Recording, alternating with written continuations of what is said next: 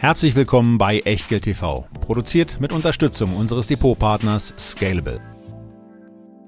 Heute bei Echtgeld eines eurer absoluten Lieblingsformate Feedback. Und Feedback haben wir diesmal so gemacht, dass wir euch gefragt haben, welche Aktien mit mehr als 50 Milliarden Dollar oder Euro Market Cap wollt ihr eigentlich von uns besprochen haben. Und ich hatte fest damit gerechnet, dass es Aufrufe zu Apple, zu Microsoft, zu Amazon, zu Alphabet gibt. Pustekuchen. Die haben wir heute alle nicht dabei. Und was es heute gibt und worüber wir heute sprechen, welche sechs Aktien es ins Programm geschafft haben, das erfahrt ihr in den nächsten etwa 60 Minuten und natürlich nach dem Disclaimer. Ein kurzer Risikohinweis. Bitte beachtet, dass wir keine Anlageberatung erbringen und auch keinerlei Aufforderung zum Kauf oder Verkauf von Wertpapieren geben. Wir unterhalten uns über Geldanlage und mögliche Investments und ihr macht daraus bitte, was ihr für richtig haltet. Denn jede Entscheidung, die ihr trefft, ist allein euer Risiko und wir übernehmen für die Inhalte und die Unterlagen in der Sendung und auf der Website keinerlei Haftung. Zum Nachlesen gibt's diesen Disclaimer auf www.echtgeld.tv slash Disclaimer. Ja, und da gehen wir doch gleich rein. Und wer jetzt erwartet, dass wir über Deutschland oder über die USA reden, der liegt auch nicht ganz richtig. Deutschland, da gibt's demnächst was richtig umfangreiches. Die USA kommen, aber der Start, der ist in Kanada, wo mal wieder eine Bankaktie gewünscht wurde, nämlich die Bank of Montreal, eine der Big Six Banken in Kanada, mit denen man ja in den letzten Jahren richtig viel Vergnügen hatte. Die Kurse haben sich entwickelt und dazu gab es dann auch noch einen Dividendenturbo. Drei, vier, fünf, sechs Prozent Dividendenrendite je nach Einstieg. Dazu schöne Steigerungen und bei der Bank of Montreal hat sich das so dargestellt, dass seit 2008 der Kurs sich verdreifacht hat, mit Dividende versechsfacht. Aber die letzten Monate waren dann nicht mehr so prickelnd. Seit dem Hoch ging es um mehr als 25 Prozent runter. Und das liegt natürlich auch an den jüngsten Zahlen. Natürlich, Banken profitieren auch in Kanada vom Zinsanstieg. Die Zinsmarge ist gestiegen, die Zinserträge sind gestiegen, aber bei den übrigen Einnahmen sah es bei der Bank of Canada zuletzt nicht so rosig aus. Die sind auf neun Monatsbasis von elf auf neun Milliarden Kann-Dollar gefallen. In Summe deswegen fallende Erlöse. Auch der Gewinn ist rückläufig. Und darüber, Tobias, schwebt halt ein Damoklesschwert, nämlich der kanadische Immobilienmarkt, der Jahre, man muss eigentlich sagen Jahrzehnte, nur einen steilen Weg nach oben kannte. Aber in den letzten Monaten machen sich doch deutliche Bremsspuren bemerkbar. Der eine oder andere callt schon die kanadische Immo-Bubble, dass sie jetzt endlich platzen müsse. Gut, diese Rufe haben wir seit ein paar Jahren, aber trotzdem, das Gefühl da hat sich deutlich verschlechtert. Ja, das Gefühl hat sich in der Tat deutlich verschlechtert. Es ist schon eine ganze Weile viel Skepsis in dem Markt, wie auch im deutschen Immobilienmarkt. Eine ganze Weile schon immer die Frage gestellt wurde, wann diese ominöse Blase, die man ja im Vorfeld immer so ein bisschen vermutet, aber die die Deutsche Bundesbank beispielsweise auch gerade bei deutschen Immobilien auch seit zehn Jahren vermutet hat. Und ähm, jetzt sind die Preise nach einem Rückgang in Deutschland um 10, 15 Prozent eben immer noch deutlich drüber, als die Bundesbank zum ersten Mal sowas wie Blasenbildung festgestellt hat, ähm, was für uns zu der Feststellung führt, dass das offensichtlich gar nicht so einfach ist. Und ähm, von daher ist der Kanal, das, damit kommen wir im Grunde genommen auch zu dem Punkt, wo ich dann sage, also wir haben hier ein wirklich richtig tolles Unternehmen und ich verstehe, dass, äh, dass Menschen, die in dieses Unternehmen investiert sind, hier mal die Frage gestellt haben, Mensch, besprecht es doch mal. Denn was man hier vorfindet, ist ein Unternehmen, was auf eine wirklich richtig angenehme Art und Weise umfänglich, übersichtlich und im relativ standardisierten Verfahren, was nicht negativ gemeint ist, reported. Ihr findet auf der Website der Bank of Montreal eine sehr, sehr übersichtliche Darstellung von verschiedenen Präsentationen. Ihr findet einen Report to Shareholder, der immer gleich aufgezogen ist, indem er nämlich das aktuelle Quartal mit dem Vorjahresquartal vergleicht, indem er das aktuelle Jahr mit dem Vorjahres Year-to-Date-Vergleich heranzieht und wo ihr eine Investorenpräsentation erhaltet, die wirklich an, an Übersichtlichkeit und an, an Menge der Informationen ja für jeden, für jeden viel bereithält, ob es nun die Diversified Businesses sind, wo, wo Performance-Übersichten und da auch eben im, im Einjahresvergleich auf Quartalsebene heruntergebrochen dargestellt werden.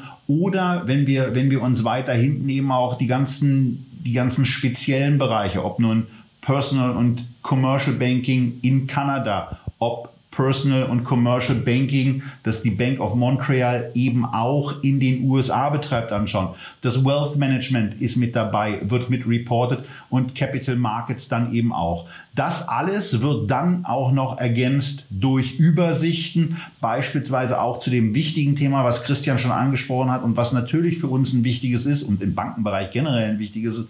Wie sieht es eigentlich bei Kreditverlusten? Was wird da eigentlich auch, auch an, an Vorsehungen, an Vorhaltungen getroffen, ähm, um darauf in irgendeiner Form eingestellt zu sein. Das ist mit dabei, wie natürlich dann auch eine sehr umfangreiche Übersicht über das Kreditportfolio. Das alles ist sehr, sehr gut aus meiner Sicht. Und wenn man auf die Zahlen dann eben auch noch guckt, dann ist es eben auch so, dass wir auch da eben sehen, dass es eine Aktie ist, die mit einem Kursgewinnverhältnis von neun unterwegs ist und mit einer Dividendenrendite von fünf.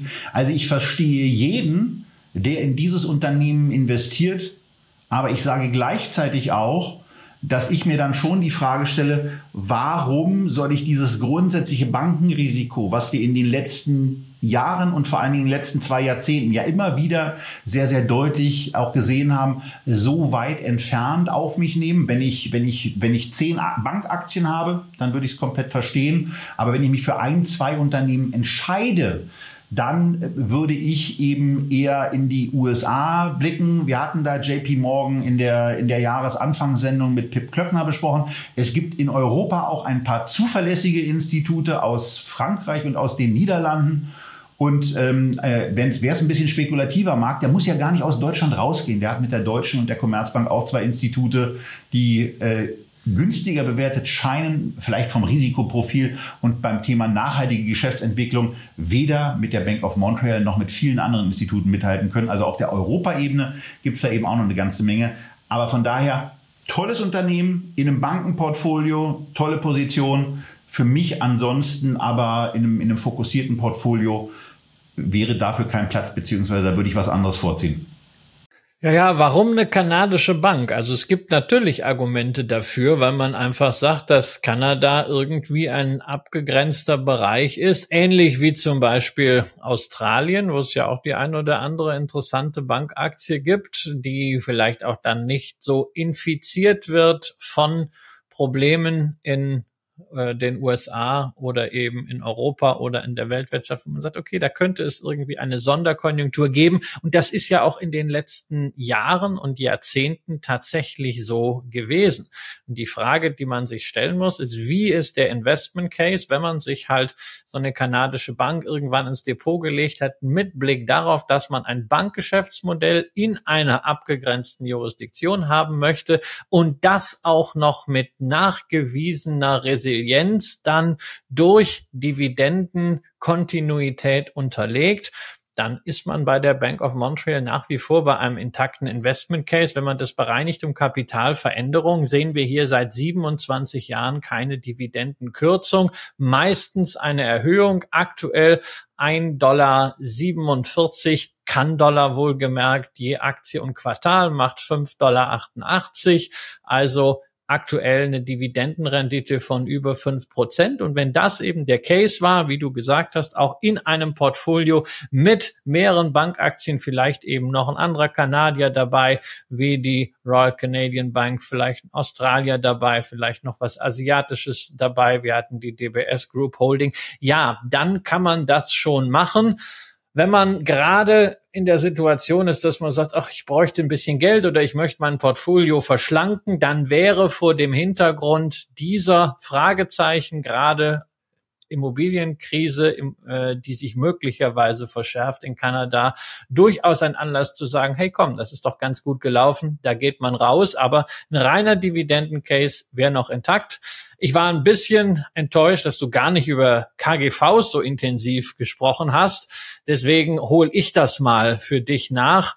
Wir sehen, je nachdem, ob man jetzt die letzten zwölf Monate nimmt, ob man die Guidance für das laufende Geschäftsjahr nimmt, kommt man hier so auf ein KGV zwischen acht und zehn. Das ist auf den ersten Blick günstig, aber man darf nicht vergessen, zu dieser Bewertung bekommt man auch eine JP Morgan als größte Bank der westlichen Welt, systemrelevant in den USA und sowohl vom Geschäft her als auch geografisch deutlich, deutlich besser diversifiziert. Nun, man hat halt nur 2,7 Prozent Dividendenrendite, aber trotzdem, ich persönlich fühle mich mit JP Morgan da wohler. Und wenn wir auch nochmal auf ein anderes Verhältnis schauen, was bei Banken ja auch ein bisschen dieses Vertrauen signalisiert, was man am Markt hat oder eben nicht hat, nämlich das Kurs-Buchwert-Verhältnis, dann sehen wir hier eine Zahl von 1,1. Also äh, man traut denen tatsächlich zu,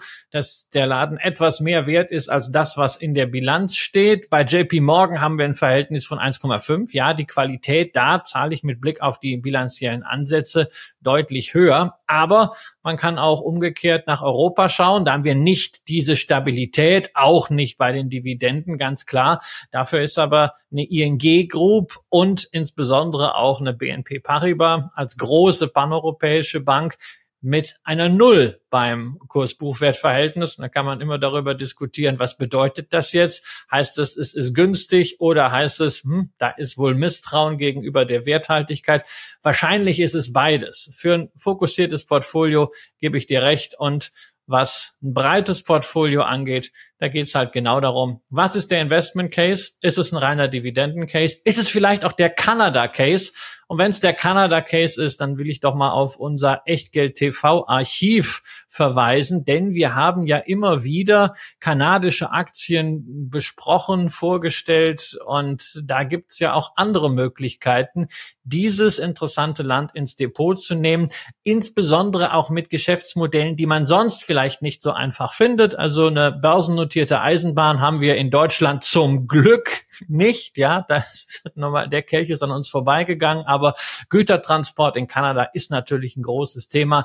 Da kann man sich dort an Eisenbahnlinien beteiligen. Wir haben die Metro Group im Echtgeld äh, TV Depot, den Einzelhändler und wir hatten auch zum Jahresanfang eine Aktie, die sich sehr, sehr schön entwickelt hat, vorgestellt, nämlich Alimentation Couchetard. Ja, also von daher, ich muss ja auch nicht immer über das KGV reden. Ähm, manchmal, manchmal reagiert dann äh, Christian ja dann auch drauf, wenn er diese Lücke dann sieht und dann stößt er wie ein Adler genau in diese hinein.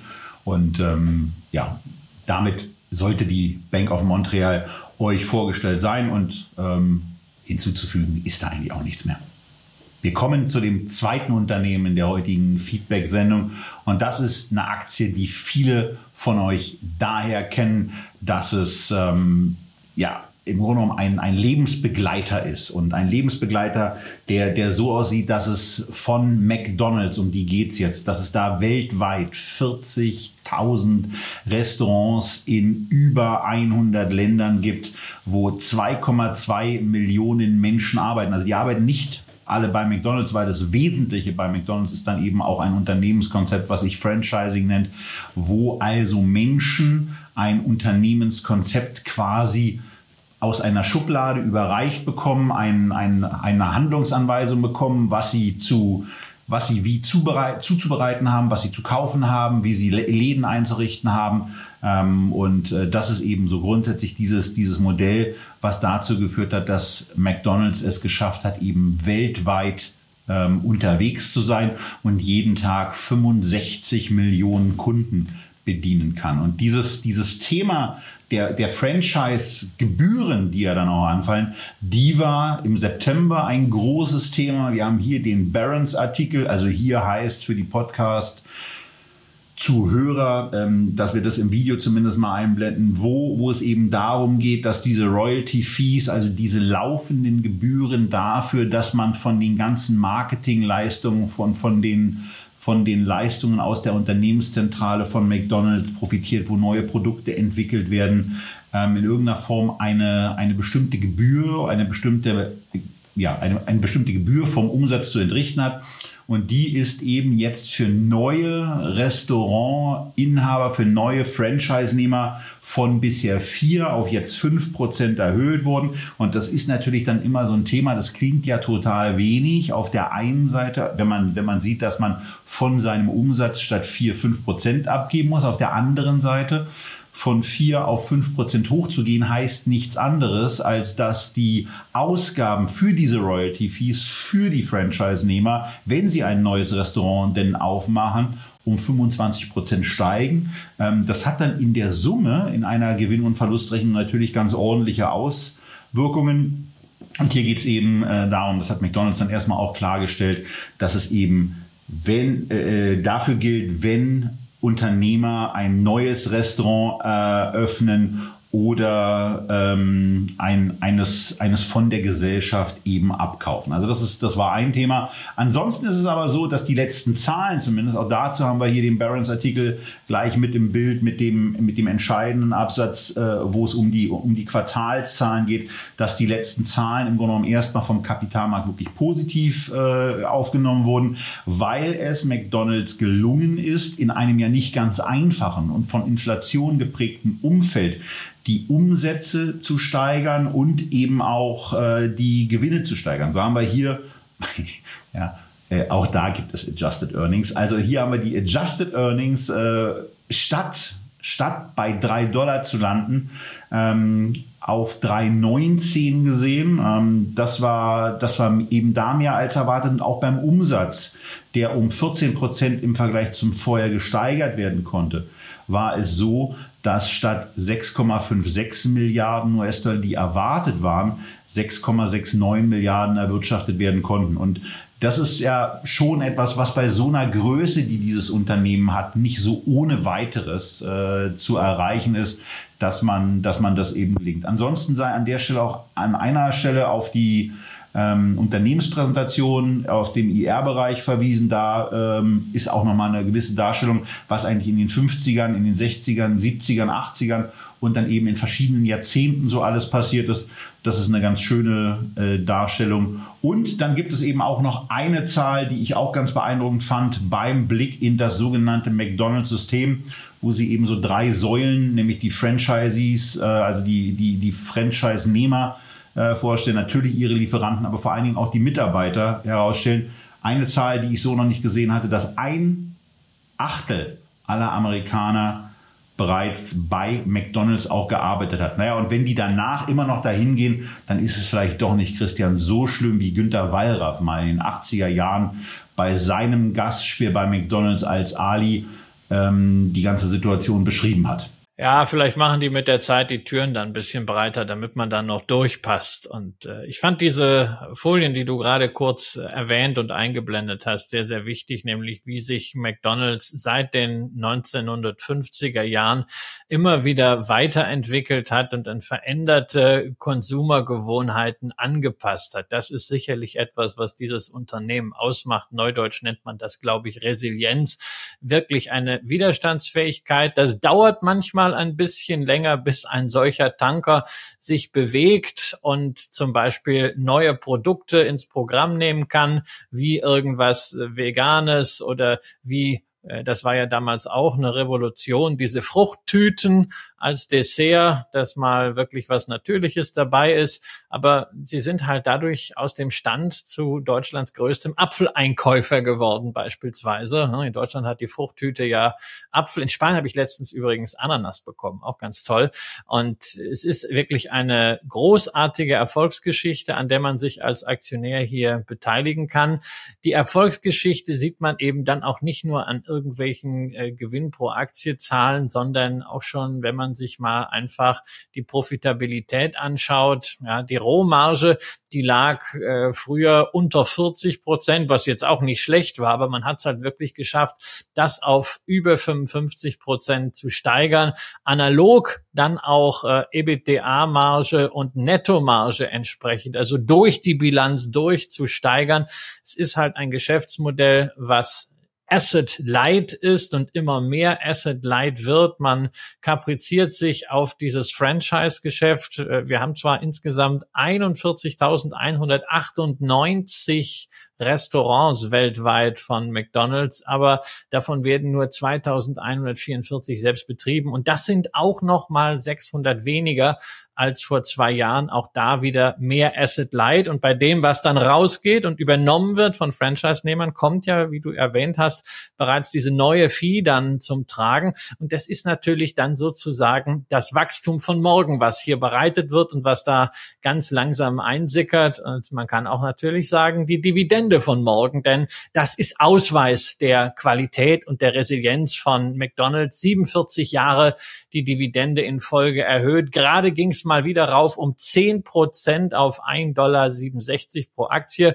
Tja, die Rendite 2,25, das ist jetzt nichts, was mit Anleihen konkurriert, aber die Diskussion wollen wir jetzt nicht aufmachen. Man sollte sich lieber mal in Erinnerung rufen, dass abgesehen von den Corona-Wirren die Rendite bei McDonald's immer unter zweieinhalb Prozent lag.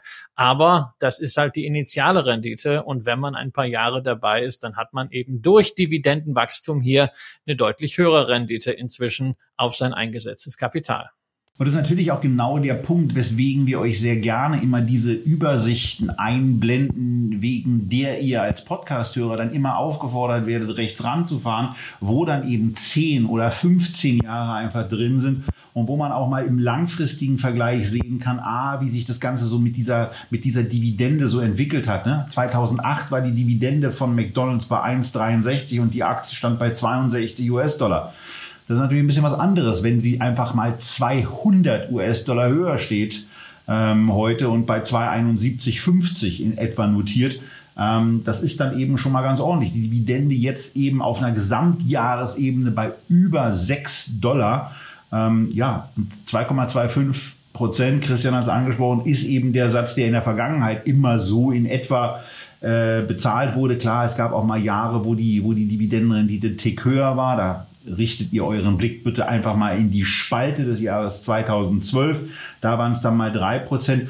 Und das zeigt euch dann eben immer auch die Bandbreiten des Kurs-Gewinn-Verhältnisses. Aber hier jetzt, wo wir bei einem KGV von 23 liegen, was im historischen Vergleich nicht zu den günstigen äh, wirklich zählt. Das ist eher so im Bereich 20 und unter 20 oder zu den ganz günstigen. Das sind so die KGVs, wenn die Aktie dann mal bei 15 in etwa notiert.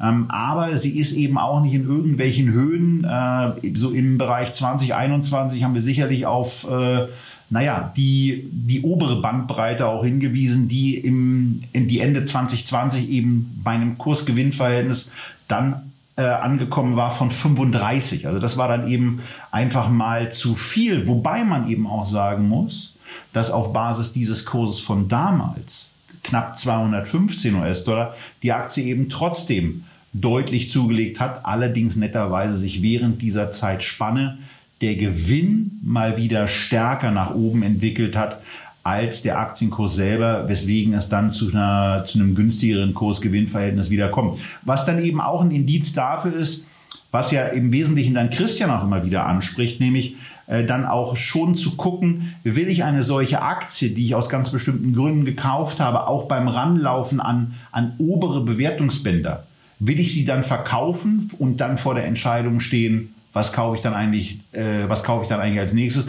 Oder sage ich eben, so eine Aktie, die kaufe ich, um sie dann eben auch wirklich zu halten, um sie möglicherweise auch zu vererben und, und lass die dann eben einfach mal auch ein bisschen hin und her pendeln. Und ähm, mit dem berühmten Costolani-Beispiel eben, wo die Aktie als Hund vielleicht auch mal ein bisschen äh, vorwegläuft, äh, dann hat man eben diese Situation. Im Moment ist die Aktie ja aus meiner Sicht fair bewertet. Wer sie hat, braucht sie aus meiner Sicht nicht verkaufen. Es ist jetzt keine Hast geboten, sie zu kaufen. Wer sie haben will, macht es vielleicht einfach im Sparplan.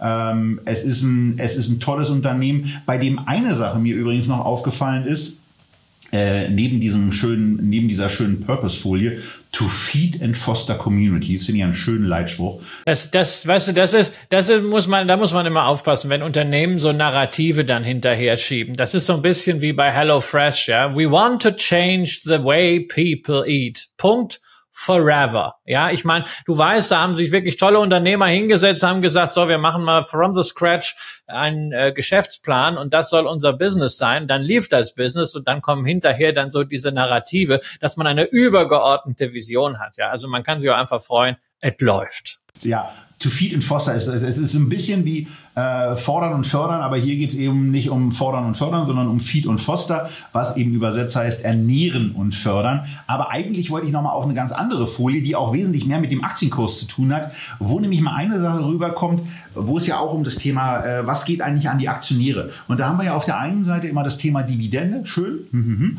ähm, aber wir haben auf der anderen Seite eben auch das Thema Aktienrückkäufe, wo wir ja sehr, sehr häufig in den Sendungen hier auch kritisiert haben, dass Unternehmen relativ wahllos die Kohle rauszuschießen scheinen und ähm, eben in bestimmten, also keinerlei Rücksicht auf Bewertungsrelationen äh, nehmen, sondern einfach die Kohle raushauen. Und was hier bei McDonald's einfach mal aufgefallen ist, ist, dass in den Jahren 2020 und 2021 diese Aktienrückkäufe massiv zurückgefahren wurden und äh, jetzt eben nochmal der Blick auf die Folie, wie da eigentlich das, die Bewertungsrelationen waren in 20 und 21 und das waren eben genau auch die Peaks im Bereich der Aktienbewertung. Und das war so etwas, was wir, glaube ich, so, Christian, in der, in der bisherigen Zeit bei Echtgeld TV noch nicht so richtig gesehen haben, dass man zumindest einen kausalen Zusammenhang, keine Ahnung, ob es den wirklich gibt, aber äh, wo man, wo man, wenn man darauf guckt, einfach mal sieht, nach dem Motto, oh, da geht was zurück. Das war für mich der Impuls, mal nachzugucken, was ist in den Jahren eigentlich gewesen und dann zu sehen, ach, guck mal an. Das war die historische Höchstbewertung in den letzten 15 Jahren dieser Aktie. Und da hat das Unternehmen dann gesagt, wir kaufen jetzt mal weniger zurück und zahlen mal nur in Anführungsstrichen die Dividende aus. Das fand ich äh, sehr, sehr gut.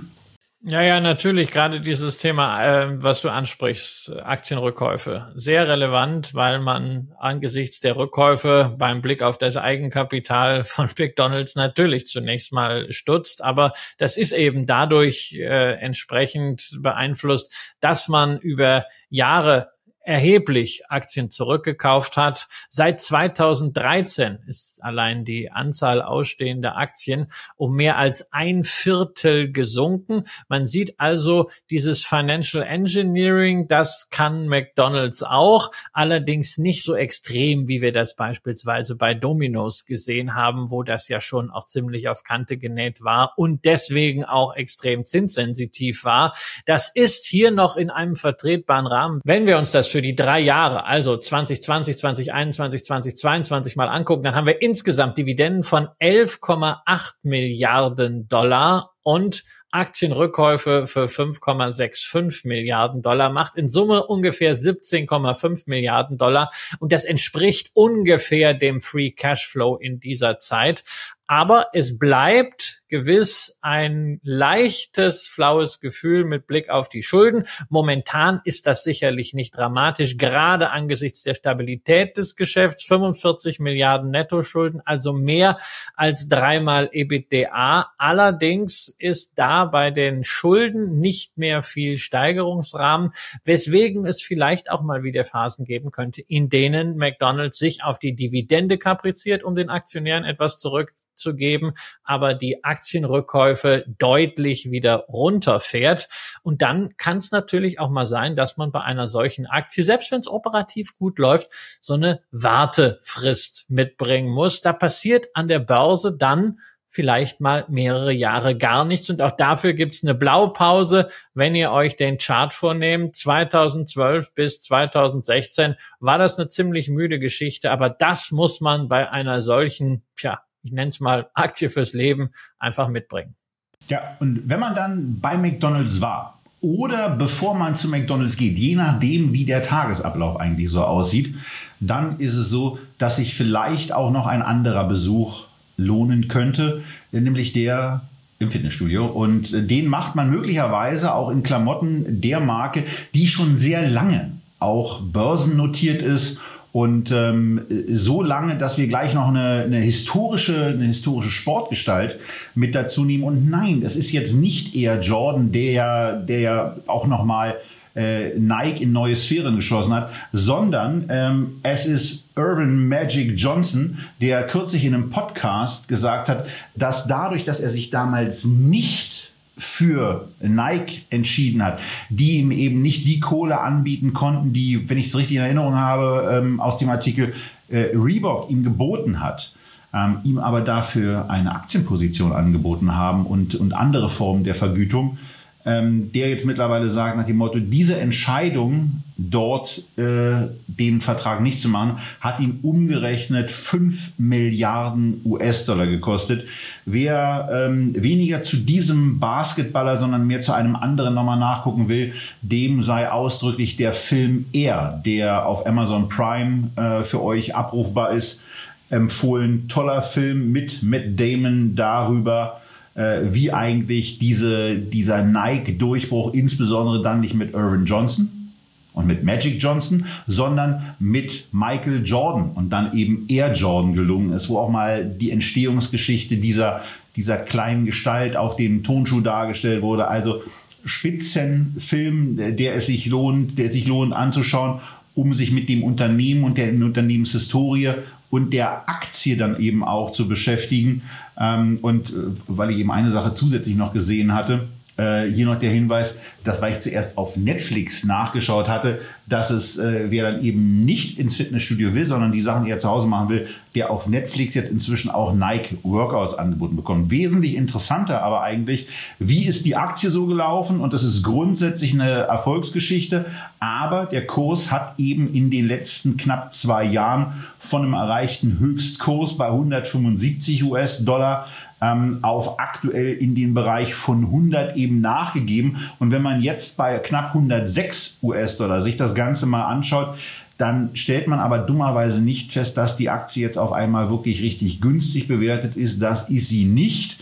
Mit einem 32er KGV ist es eben so, dass man im Grunde genommen sagen muss, na ja, also da müsste also entweder der Gewinn aus meiner Sicht noch ein ganzes Stück höher sein, ähm, denn also bereit wäre ich bei diesem Unternehmen irgendwie ein 20er KGV, äh, vielleicht auch ein 22er, 23er KGV, aber ein KGV von, von über 30 erscheint mir persönlich hier zu hoch.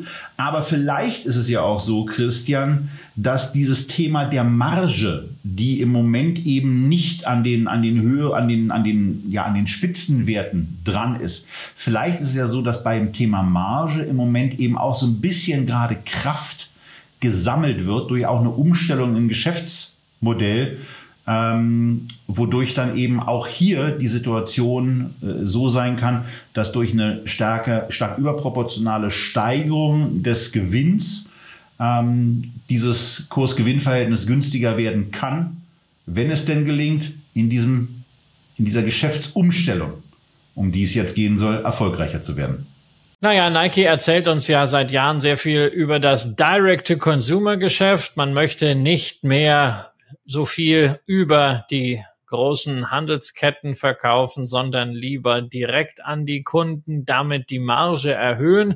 Man kommt auch, was die Anteile dieses Direct-to-Consumer-Geschäfts angeht, ziemlich gut voran. Man sieht das bloß nicht in der Operating Margin. Die war ja jahrelang festgetackert, irgendwie zwischen 12 und 13 Prozent. Dann hat Corona das Ganze natürlich erst nach unten verzerrt. Absturz auf acht, dann eine Gegenreaktion, da ging es dann mal auf 14, 15, jetzt sind wir wieder bei 11. Also so diesen Effekt des Direct-to-Consumer-Geschäfts in der Marge, den sieht man noch nicht wirklich und die Hoffnung ist halt, dass man das dann in den nächsten drei bis fünf Jahren sehr viel deutlicher sieht, aber das muss man eben auch. Ne? Also wenn ich mal vom Free Cash Flow herkomme, der liegt bei fünf Milliarden Dollar im Jahr, das sind bei 160 Milliarden Unternehmenswert einfach, äh, ist es ein Multiple von 32. Und da sind wir auf dem Niveau von LVMH. Und das ist relativ gesehen in meinen Augen hier auch zu viel. Ja, man kann positiv anführen die globale Popularität der Marke Nike. Da kommt keine Adidas mit, keine Puma und was es sonst noch so gibt. Da hat Nike wirklich eine ganz besondere Strahlwirkung. Man kann auch anführen die unglaublich solide Bilanz, netto keine Schulden, aber man darf natürlich nicht vergessen, dass Nike nicht alleine ist auf der Welt.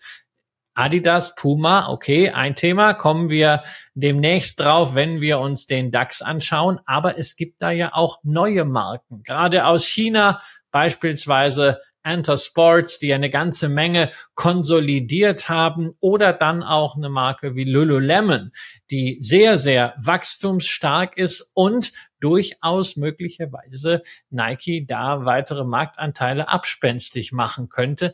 Insofern ein wirklich großartiges Unternehmen, aber bei diesem Preis angesichts der Performance, gerade auf der Margenseite, habe ich da einfach gewisse Bauchschmerzen. Selbst wenn man auch da sagen muss, wer die Aktie mal irgendwann gekauft hat, weil er den Brandmark und Dividende als Resilienzindikator nimmt, der wird sich bestätigt fühlen, denn just gerade wurde die Dividende wieder mal angehoben auf äh, jetzt 37 Cent im Quartal. Davor waren es 34 Cent, also ein Plus von 8,8 Prozent. Schöner Wachstumswert, 21. Anhebung in Folge, aber es sind halt auch nur 1,4 Prozent Rendite und man sollte überdies nicht vergessen, in den letzten zwei Jahren hat Nike für Dividenden und Aktienrückkäufe mehr ausgegeben, als an Free Cashflow da war. Da müsste also auch jetzt noch mal ein bisschen auf der Ertragsseite kommen. Vielleicht auch, indem man die Vorräte, die Inventories mal wieder runterkriegt. Das ist ja bei vielen Konsumgüterunternehmen ein Problem gewesen im Nachgang zur Corona-Krise. Man hat die Vorräte wegen der gestörten Lieferketten deutlich raufgefahren. Früher kam Nike immer so mit 5, 6 Milliarden Dollar aus. Im August 22 waren es dann plötzlich 9,7 Milliarden. Das hat man dann auf 8,6 Milliarden reduziert. Das ist aber noch nicht das, was man da gerne sehen möchte. Da muss man dann nach dem vierten Quartal mal drauf schauen, ob man es schafft, da auch ein bisschen wieder von den Inventories runterzukommen, denn das bindet natürlich auch Kapital. Ja, ich will noch eine Sache beim Thema des, der, der Umstellung auf D2C ergänzen. Äh, weil, weil ich mir vorstellen kann, dass in so einem Unternehmen das schon eine ganze Weile auch dauert, diese Investitionen zu treffen, die Prozesse so einzuschleifen und dann das eben auch umzusetzen, so dass es mit einer, mit einer Steigerung der Marge eben auch etwas, ähm, etwas länger dauern kann, auch wenn man dieses Vorhaben vielleicht schon eine ganze Weile hat. Aber ich denke schon, dass das so eine, so eine Geschichte ist, die eher auf einen drei bis fünf Jahreszeitraum zu sehen ist, bis dann wirklich auch in der letzten Phase des Unternehmens angekommen ist, dass das jetzt eben der Fokus ist ähm, wo sich dann eben Prozesse auch so eingeschliffen haben, dass man eben sagen kann, dann kommen wir eben auch bei der Marge wieder voran. Also äh, vor dem Hintergrund sieht man oder sind ja vielleicht auch die, die letzten Quartalszahlen, die äh, bis August 23 dann die Geschäftsentwicklung umreißen mit diesen von Christian schon angesprochenen 11 Prozent.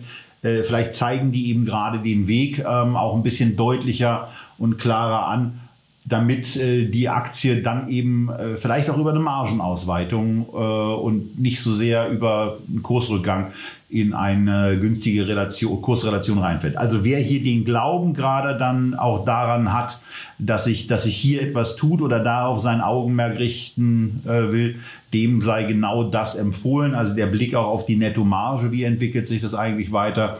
Ähm, und in der Tat, ansonsten äh, ist es eben auch so, wenn man die Aktie hat, dann hat man sie hoffentlich schon eine Weile. Und wenn man jetzt hier mal ein bisschen auch in der Kurshistorie äh, so zurückblinkt, wenn man sie irgendwie vor 2020 gekauft hat, dann liegt man recht ordentlich vorn und dann findet man das vielleicht auch gar nicht so schlimm ähm, und ist dann, wenn das Unternehmen den nächsten Wachstumsschub auf der Gewinnseite einläutet, mit dabei.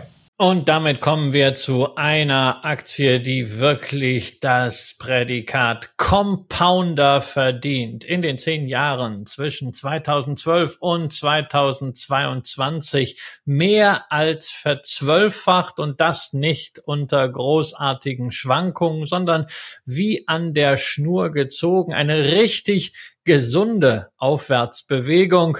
Gesundheit ist dort auch das Thema. Eines der großen Life Science Unternehmen, Thermo Fisher Scientific, Laborausrüster, Hersteller von analytischen Instrumenten und Diagnostiksystemen. Also letztendlich das, was man gerne als Schaufelaktie bezeichnet.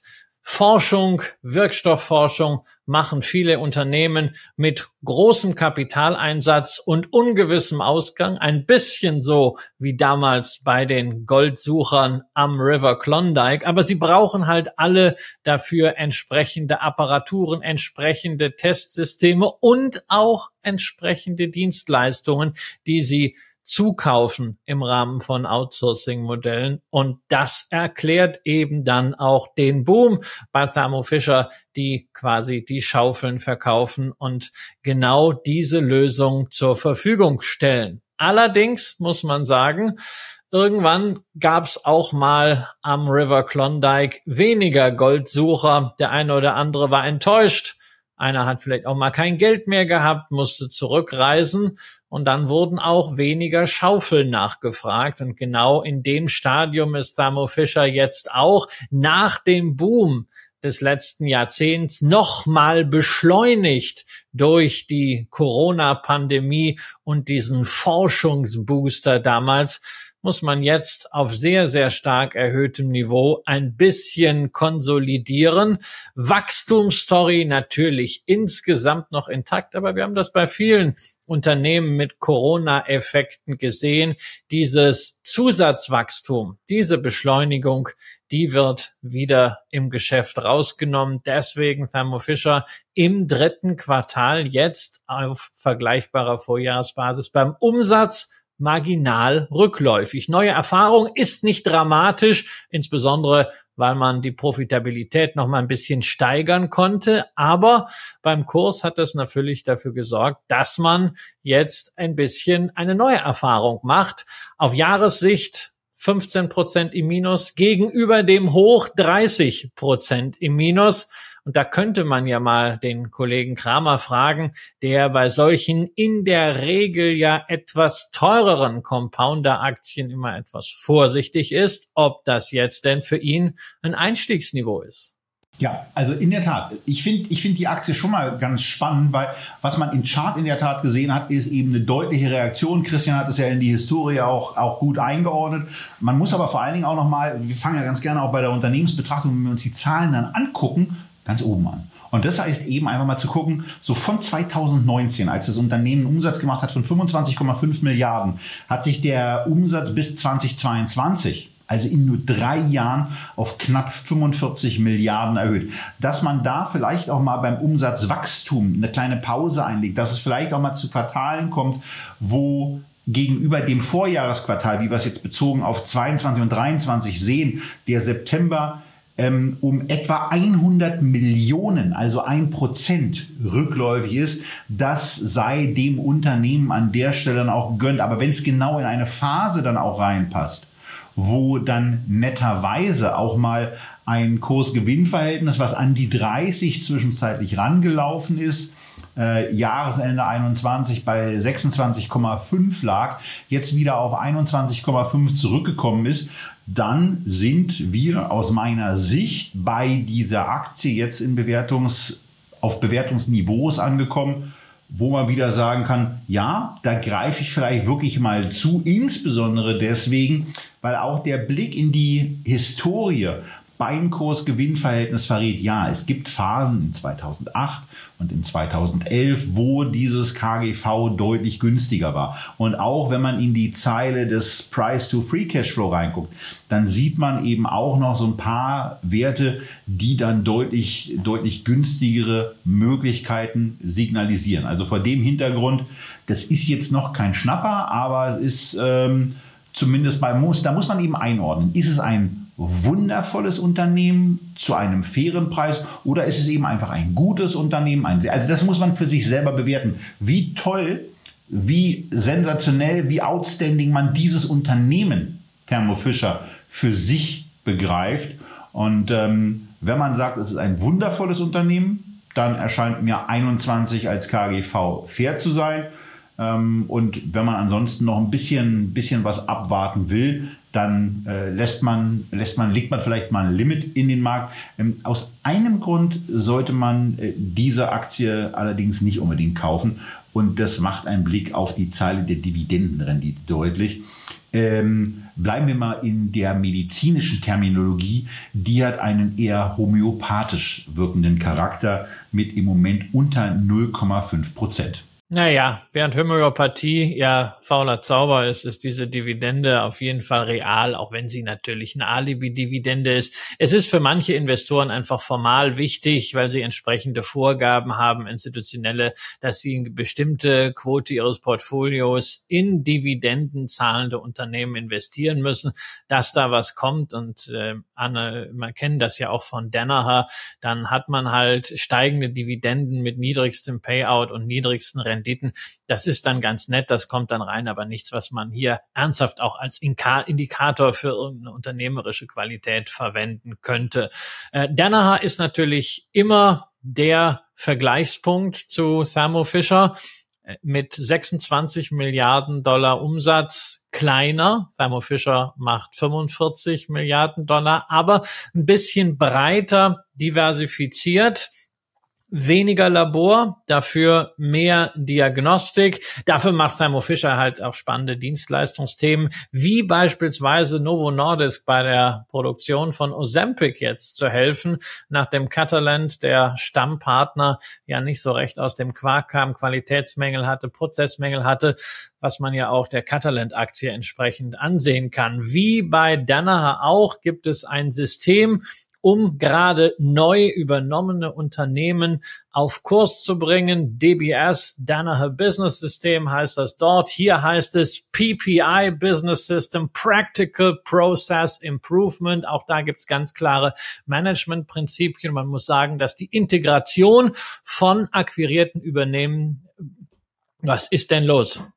Und man muss sagen, dass die Akquisition von übernommenen Unternehmen in der Vergangenheit bei Thermo Fisher sehr gut funktioniert hat. Momentan gibt's einen Deal, wo ich etwas Bauchschmerzen habe, nämlich man übernimmt in Schweden eine börsennotierte Firma äh, O-Link. Da geht's um spezielle Proteinmarkierungen. Es ist also eher so ein Zulieferergeschäft, durchaus für eine ganze Reihe von Anwendungen bei Thermo Fisher. Aber die machen momentan 146 Millionen Dollar Umsatz, sind nicht profitabel und man haut dafür drei Milliarden Dollar raus. Und wenn man so ein bisschen in die Prognosen schaut von Thermo Fisher, die im Zuge dieser Übernahme herausgegeben wurden, dann rechnet man damit, dass selbst in fünf Jahren der Ergebnisbeitrag dieses Unternehmens nur bei 125 Millionen Dollar inklusive Synergieeffekte liegen soll. Also entweder hat man die Synergieeffekte hier sehr klein geredet oder man wagt wirklich ein Abenteuer. Das ist ein Fragezeichen, sorgt nicht dafür, dass ich jetzt sage, oh Gott, Thermo Fisher nicht mehr anfassen. Nicht so wie bei der Nasdaq, wo das ja für mich ein Signal war, rauszugehen, diese viel zu teure Übernahme. Aber man sollte auch hier bedenken, nicht alle solche Deals müssen funktionieren und nicht alle sind entsprechend fair gepreist. Darüber hinaus auch die Erinnerung daran, das Rauspreisen von Corona-Effekten, sowohl im Geschäft als auch an der Börse, das kann auch noch ein bisschen dauern. Da sind gerade auch wegen der Zinssituation, wegen der Finanzierungssituation im Biotech-Bereich wahrscheinlich noch ein paar schwierige Quartale vor dem ganzen Sektor. Aber wenn wir auf fünf und zehn Jahre schauen, wird ja gerade die Digitalisierung, die Technisierung von Forschungsarbeit dafür sorgen, dass man auch ständig neue Services, neue Apparate, neue Verfahren braucht. Und solange Thermo Fisher da kontinuierlich am Markt bleibt und es gibt nichts, woran man da zweifeln müsste, ist es auf Sicht von fünf bis zehn Jahren für mich fundamental nach wie vor eine sehr, sehr aussichtsreiche Aktie. Und die Frage, lieber Thermo Fisher oder Danaher, die natürlich auch sonst wieder drunter steht unter dem YouTube-Video in den Kommentaren, die will ich gleich schon mal voraus beantworten. Warum nicht beide? Wenn man auf die Bewertung geht, muss man sagen, aktuell eine Danaher mit einem 22er Multiple auf den Free Cashflow günstiger als eine Thermo Fisher, aber in einem Langfristdepot haben beide einen guten Platz und damit hat man dann auch diesen Sektor gut abgedeckt und warum man dann eine Sartorius vielleicht noch braucht, erschließt sich mir nicht, aber dazu dann nächste Woche mehr.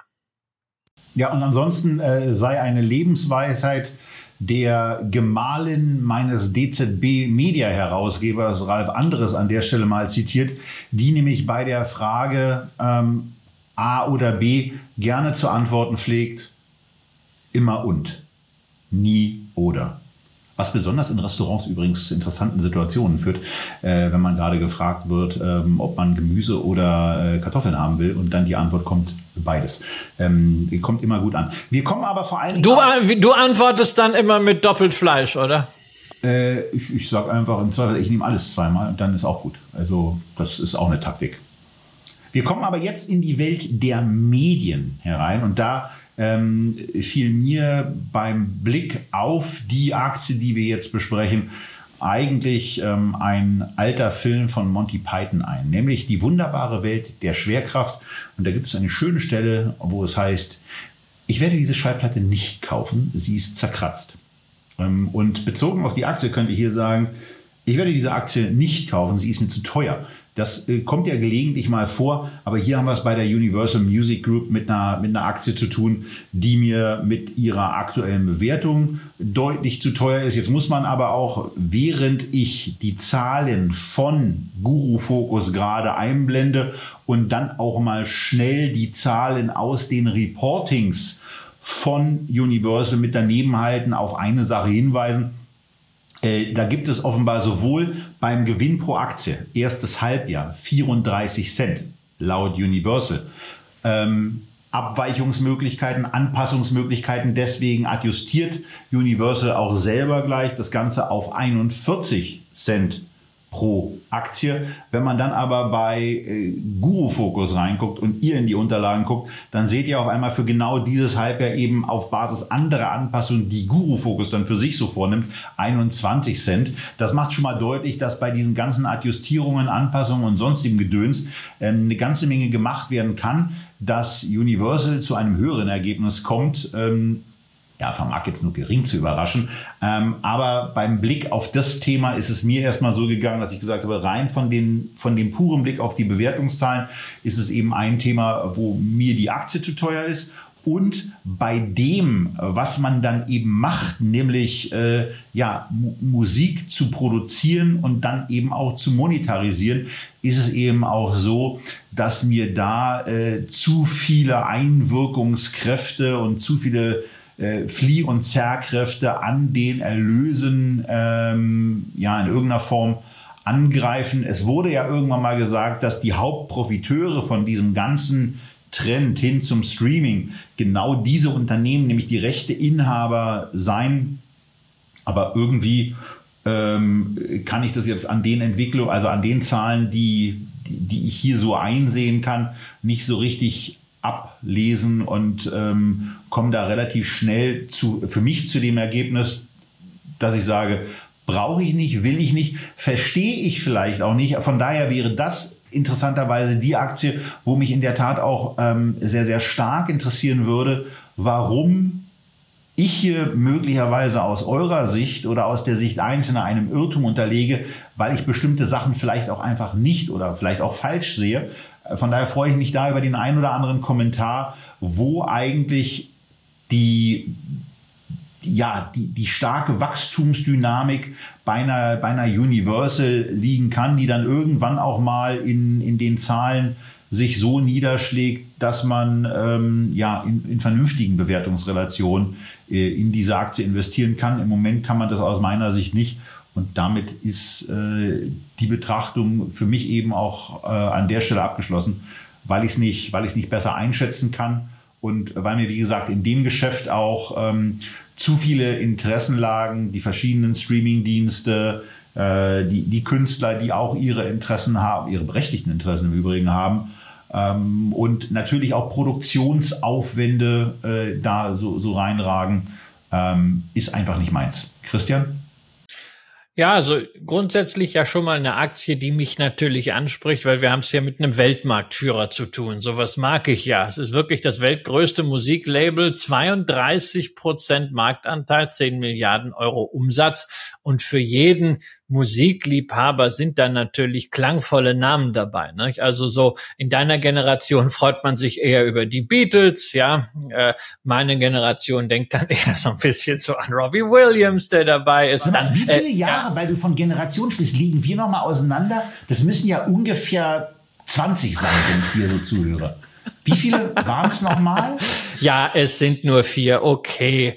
Aber wir haben, aber wir haben toll, aber wir haben, wir haben tolle Musik, ja. Billie Eilish, Rihanna, Capital Bra, Rammstein übrigens auch mit dabei, Kerstin Ott, jetzt gehen wir so in meine Kategorie, ja, Sarah Connor, ähm, aber ein großes Portfolio, weshalb also auch Probleme bei dem einen oder anderen Künstler dann nicht durchschlagen. Das ist also auch schon mal eine Diversifikation, die man bei diesen Musikrechtegesellschaften, die in der Nullzins-Area aus dem Boden gestampft sind, äh, ja so nicht gesehen hat, sondern die haben ja bisweilen dann auch schon Klumpen eingekauft und manchmal dachte man, naja, die Rechte sind auch gut abgehangen und man sieht ja jetzt, dass solche Modelle wie etwa beim Hypnosis äh, Song Fund, der ja an der AIM in London notiert ist, einfach wirklich komplett am Zinsumfeld hängen und äh, da ist momentan so ein bisschen die Luft raus. Ansonsten Musik ist ja auch ein stabiles Geschäftsmodell, also gehört wird immer, äh, wenn du auf die Umsatzhistorie schaust von Universal, da ist jedes Jahr mehr Umsatz. Aber ich gebe dir an einer Stelle recht,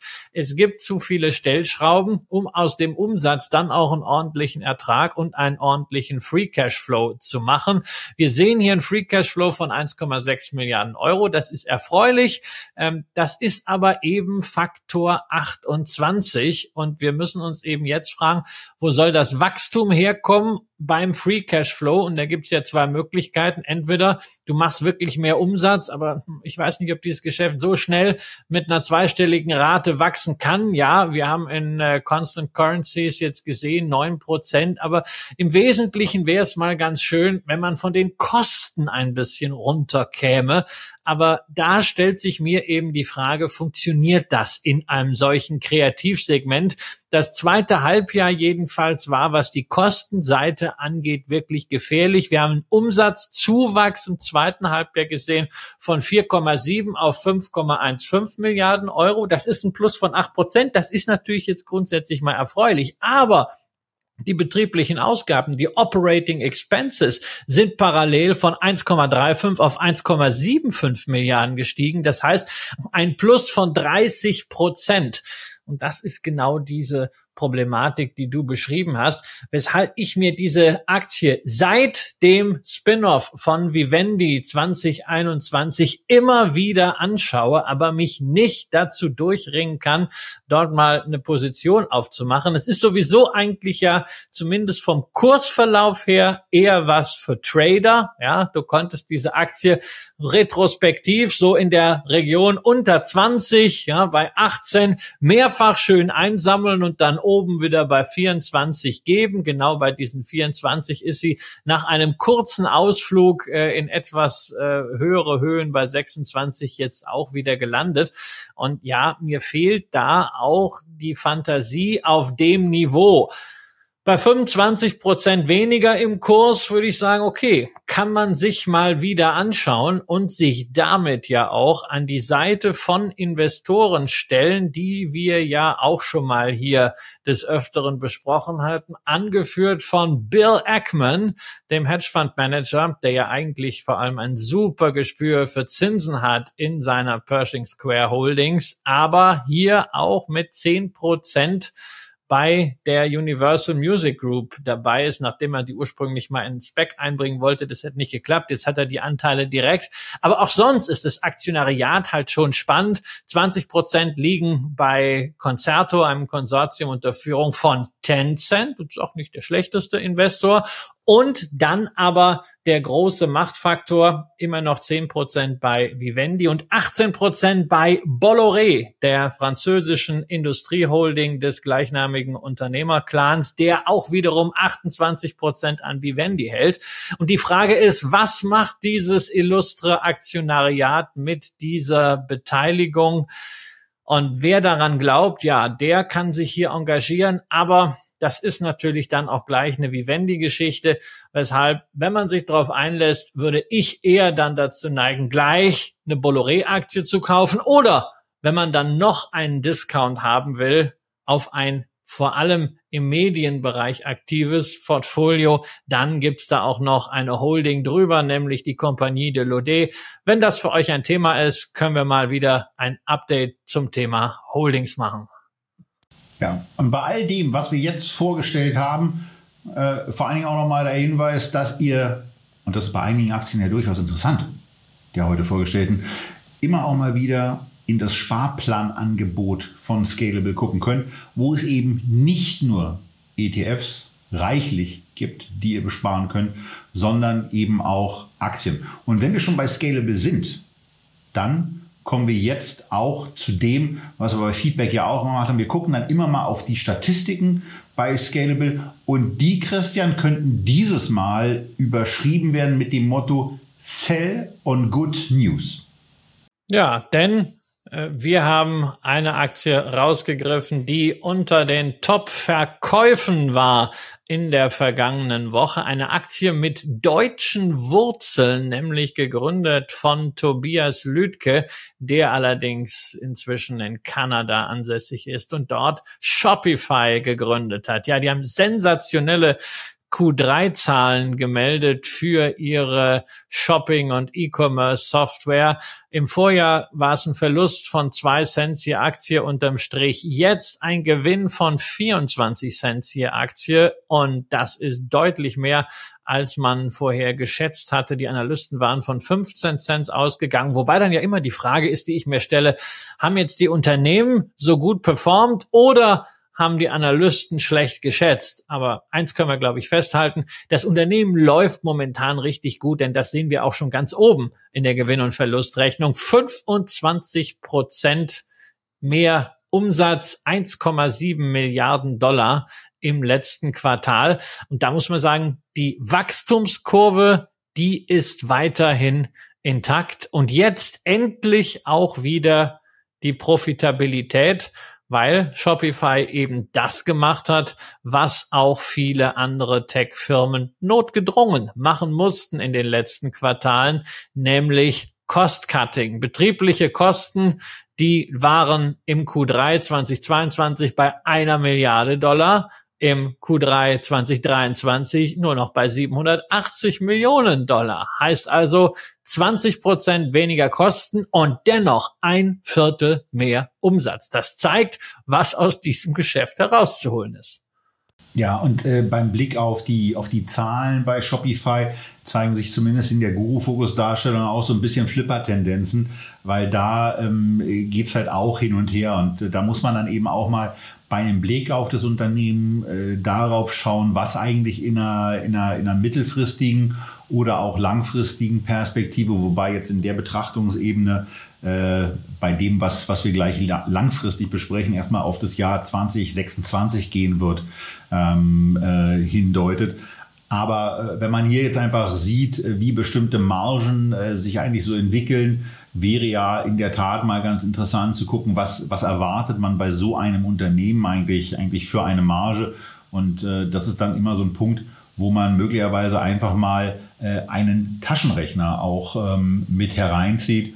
Und wir ja im Moment sehen, dass dieses Unternehmen in etwa 6,6 Milliarden US-Dollar bezogen auf die letzten zwölf Monate äh, gemacht hat und für dieses Geschäftsjahr, nämlich das Geschäftsjahr 23, 7 Milliarden US-Dollar dann erwartet werden. Und wenn man jetzt rangeht und sagt, so für eine, für eine, für eine Softwareunternehmung sollte es eigentlich möglich sein, auf, auf so ein Geschäft 20 Prozent Nettomarge ähm, reinzuholen, dann würde das A für einen Gewinn, eine, einen Nettogewinn ein Net Income stehen von 1,4 Milliarden US-Dollar oder wenn man es dann durch die 1,28 knapp 5 äh, beziehungsweise 4 Milliarden Aktien dividiert, bleibt da dann eben ein möglicher Gewinn von 1,10 Dollar stehen, der äh, in irgendeiner Form auch dann mal realisierbar sein sollte.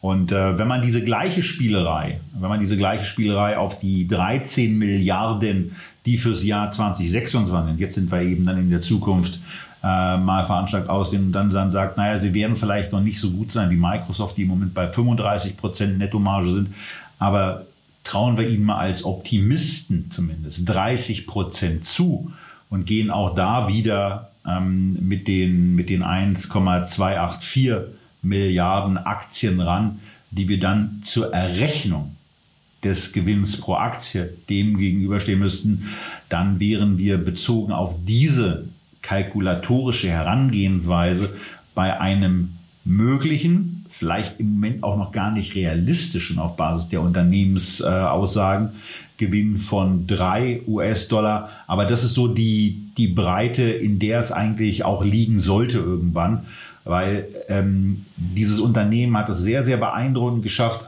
trotz der ganzen Reinregnereien, die es eben im Bereich der, der E-Commerce-Entwicklung in den letzten Quartalen eben auch immer gab, auf der Jahresebene immer, immer sehr, sehr deutlich zu wachsen. Also bezogen auf das Jahr in, in, in 2019 sind sie 50 Prozent gewachsen. In 2020 wenig verwunderlich sind sie 100 Prozent gewachsen. Aber auch im Jahr 21 sind sie weiter 50 Prozent gewachsen und auch im Jahr 22, also dem Jahr, wo sich diese ganze Eintrübung beim E-Commerce bei vielen Unternehmen ja auch gezeigt hat, war das für Shopify da relativ egal. Auch da ist es gelungen, über 20 Prozent an Kurs, äh, an, an Umsatzwachstum hinzulegen und damit zu zeigen, dass man sein grundsätzliches Geschäft auf der Erlösebene im Griff hat.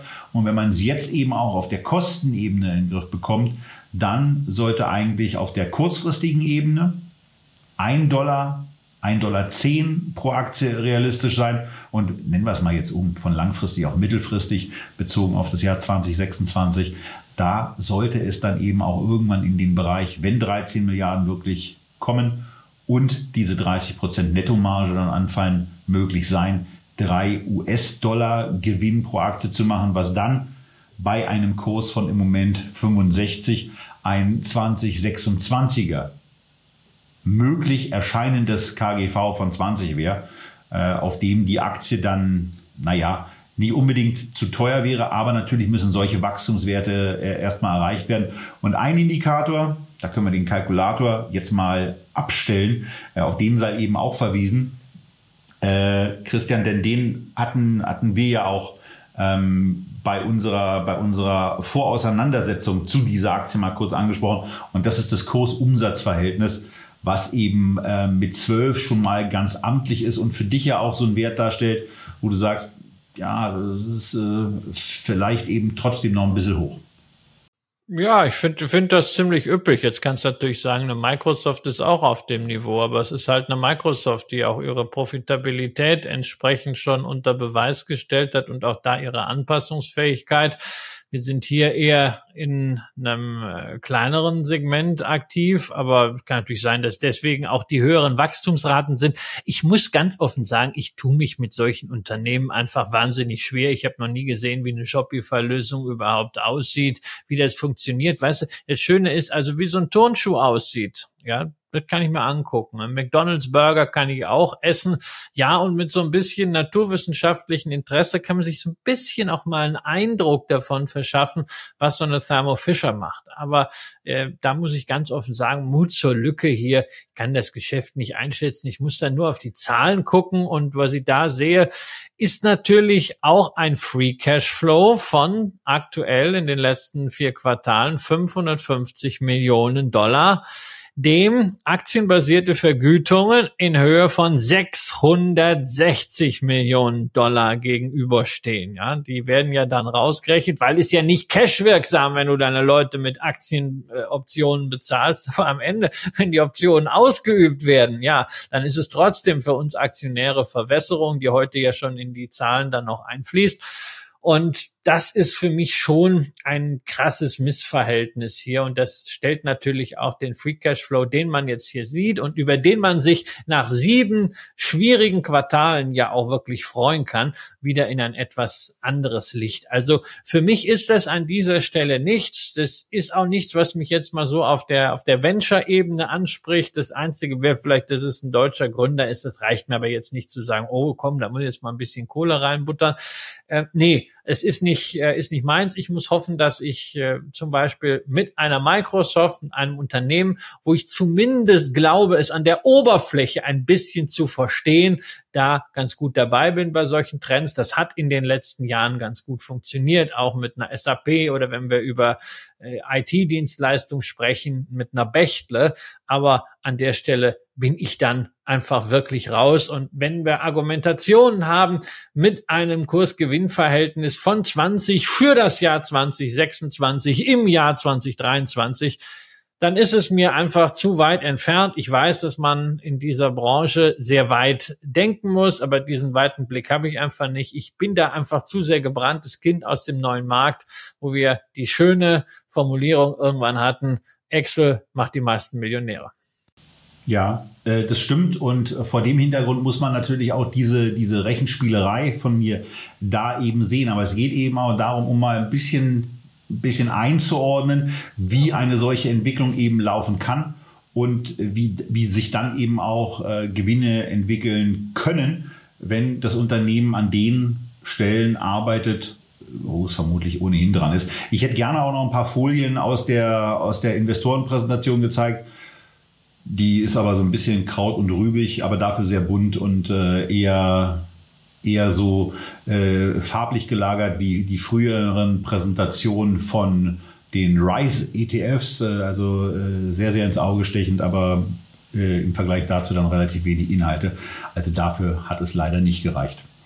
Nein, das ist ja einfach die Frage, was für ein Typ Investor ist man? Ähm, kann man dieses äh, Exponential Thinking und so, so oder will man zumindest schon mal so einen gewissen Pfad haben, wo man vielleicht gewisse Dinge fortschreiben kann, sagen, okay, zwei, drei Stellschrauben, dann läuft vielleicht ein bisschen besser und dann kommt vom Markt nochmal ein bisschen Rückenwind, dass man ein höheres Multiple draufschreibt. Das ist eher das, wo ich mich äh, mit wohlfühle. Aber genau deswegen gibt es ja unterschiedliche Investoren. Genau deswegen bin ich halt sicherlich nicht das, was man den klassischen Growth Investor nennt. Ja. Und das war's für heute und für diese Ausgabe von Echtgeld TV Feedback im November. Aber die eigentliche Breitseite von Echtgeld TV, die kommt in der kommenden Woche. Und das geht nicht schon am Dienstag los, sondern erstmals überhaupt am Montag. Wir haben eine Art Themenwoche und diese Themenwoche wird so aussehen, dass wir in insgesamt fünf Folgen ähm, einmal den gesamten DAX für und dann eben auch mit euch durchdeklinieren und in der kommenden Woche, also jeden Tag eine Folge erscheinen wird. Wir produzieren diese, diesen Fünfteiler am 17.11., also an dem Tag, wo dieses Video erscheint. Folglich geht's ab dem 20.11. los auf Echtgeld TV mit DAX-Woche und äh, da seid ihr hoffentlich mit dabei und bleibt bis dahin erstens gesund, zweitens investiert. Wenn ihr noch das eine oder andere aus dieser Sendung gefunden habt, dann wisst ihr ohnehin, wo ihr das Ganze am besten umsetzen könnt und auch da umsetzt, wo wir es dann eben auch in den Sendungen machen, obendrein im Moment noch mit dem einen oder anderen sehr attraktiven Angebot, beispielsweise für die Prime Plus Mitgliedschaft in den ersten sechs Monaten. Vor allen Dingen geht es kommende Woche dann aber um den DAX. Da zählen wir auf euch und freuen uns auf euch. Tschüss aus Berlin nach, naja, okay, es waren jetzt 75 Minuten. Bis bald.